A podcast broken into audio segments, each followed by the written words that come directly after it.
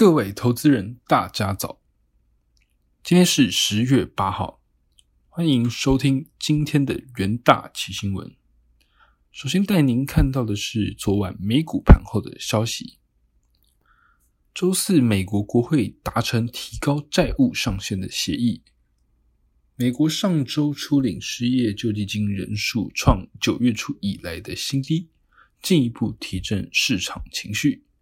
美股四大指数齐扬，道琼收红于三百点，中场道琼指数上涨零点九八 percent，S n P 五百指数上涨零点八三 percent，纳斯达克指数上涨一点零五 percent，费城半导体指数上涨一点一零 percent。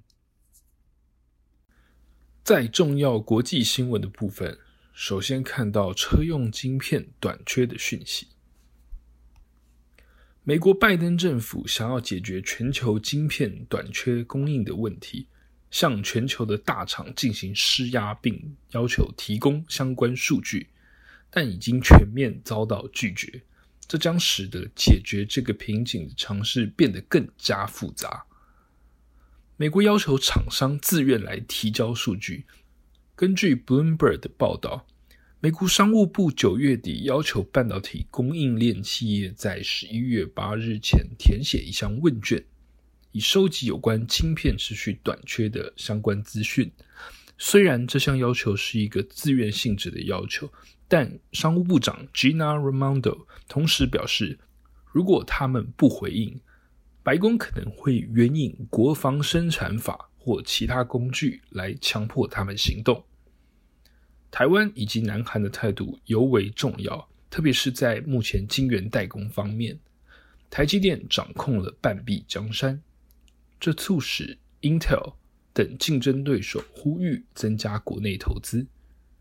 美国、欧盟、日本以及北京政府均考虑加强支持自家的晶片产业。台积电法务长方淑华周三回应。台积电绝对不会交出敏感的讯息，尤其是客户的相关数据。台积电前五大客户中有三家是美国的企业，其中最大的是苹果，约占台积电总销售额的四分之一。另一家台湾厂商联电拒绝发表评论，但财务长刘启东告诉 Bloomberg，公司将保护客户的非公开讯息。在南韩政府的方面，则是发表声明表达关切。南韩产业通商资源部周三发布了一项声明，对美国要求所涉及的范围表示关切。韩媒中央日报援引当地晶片制造商的说法，表示美国的要求难以满足。美国在晶片短缺上的相关努力，并未见到成果。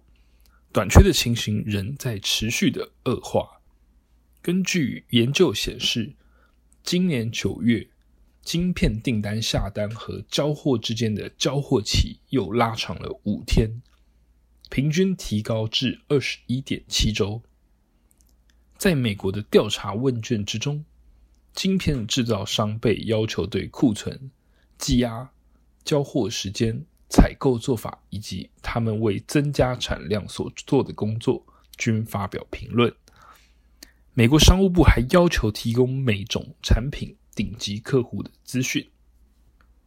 第二则看到关于美国初领失业金人数的相关新闻。美国劳工部周四公布上周初领失业金人数下滑至三十二点六万人。优于市场预期的三四点八万人，并写下九月初以来的新低，主要因为疫情相关失业救济持续申请的数量大幅下滑。截至九月十八日当周，全美申请各项失业补贴项目的总人数大减八十五万，至四百一十七万人。接下来看到美国债务上限相关的新闻。美国联邦政府债务违约期限逼近，美国国会参议院共和党领袖麦康奈尔提议允许民主党将举债上限延长至十二月，暂时打破国会的僵局。两党议员预计于周四继续进行谈判。美国民主党籍国会参议院多数党领袖舒默则表示，议员们已经达成了一项短期债务上限协议，希望参议院今天就这项协议来进行表决。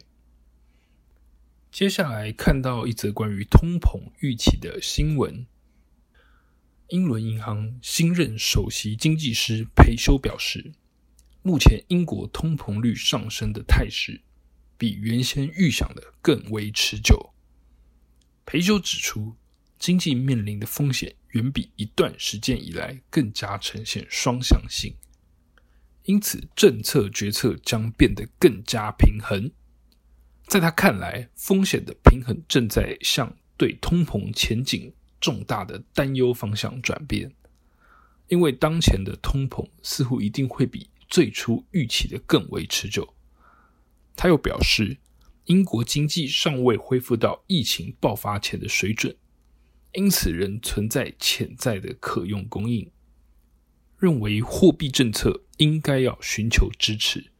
并尽可能充分的利用这个潜力的活动水准。接下来进入三分钟听股期的单元。首先看到红海期货，在苹果新机的带动之下，红海的九月营收达到五千八百五十七亿元，为历年同期次高的表现。而且第三季以及累计前三季的营收同步创下历年同期的新高。另一方面来看，红海近期以二点三亿美元买下美国新创电动车公司在俄亥俄州的工厂。外资投行摩根士丹利认为，红海以极低的价格收购，有利于红海在美国布局电动车的市场。在电动车市场布局以及苹果新产品的带动情况下。红海期货周四持续反弹，并站上短期均线，也填补九月下旬的空方缺口。接下来看到中钢期货的部分，受到全球各地疫情复苏程度有所不同的影响，反而让钢铁的需求整体承压，尤其是封城的状态，让东南亚的钢铁需求转弱。导致当地的钢价走弱，同时在半导体供应不足的情况之下，全球汽车产业链相对低迷，也影响到整个钢铁的需求。就目前的市况来看，十一月到十二月中钢盘价上涨的空间较为受限，可能持平或转跌的几率提高。随着中国爆发限电相关危机。甚至在印度也传出煤炭库存偏低，同样面临缺电的风险。虽然中钢印度厂生产暂无受到影响，但后市行情仍需要进行观察。中钢期货延续弱势修正格局，周四续跌一点一四 percent，呈现破底的走势。最后看到日月光期货。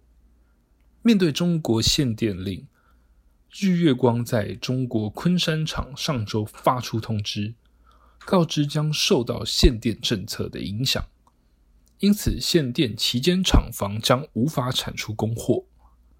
对此，日月光回应对客户以及昆山厂所产生的影响有限。然而，中国能源短缺、能耗双控冲击市场，影响半导体原料的供应。对于半导体供应链再增添不确定性，尤其是封测厂面临缺工与缺料的问题，将更为严峻。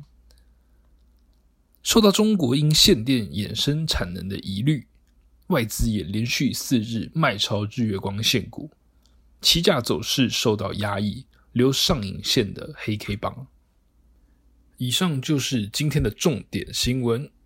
下周同一时间，请持续锁定元大奇新闻。谢谢各位的收听，我们下周再会。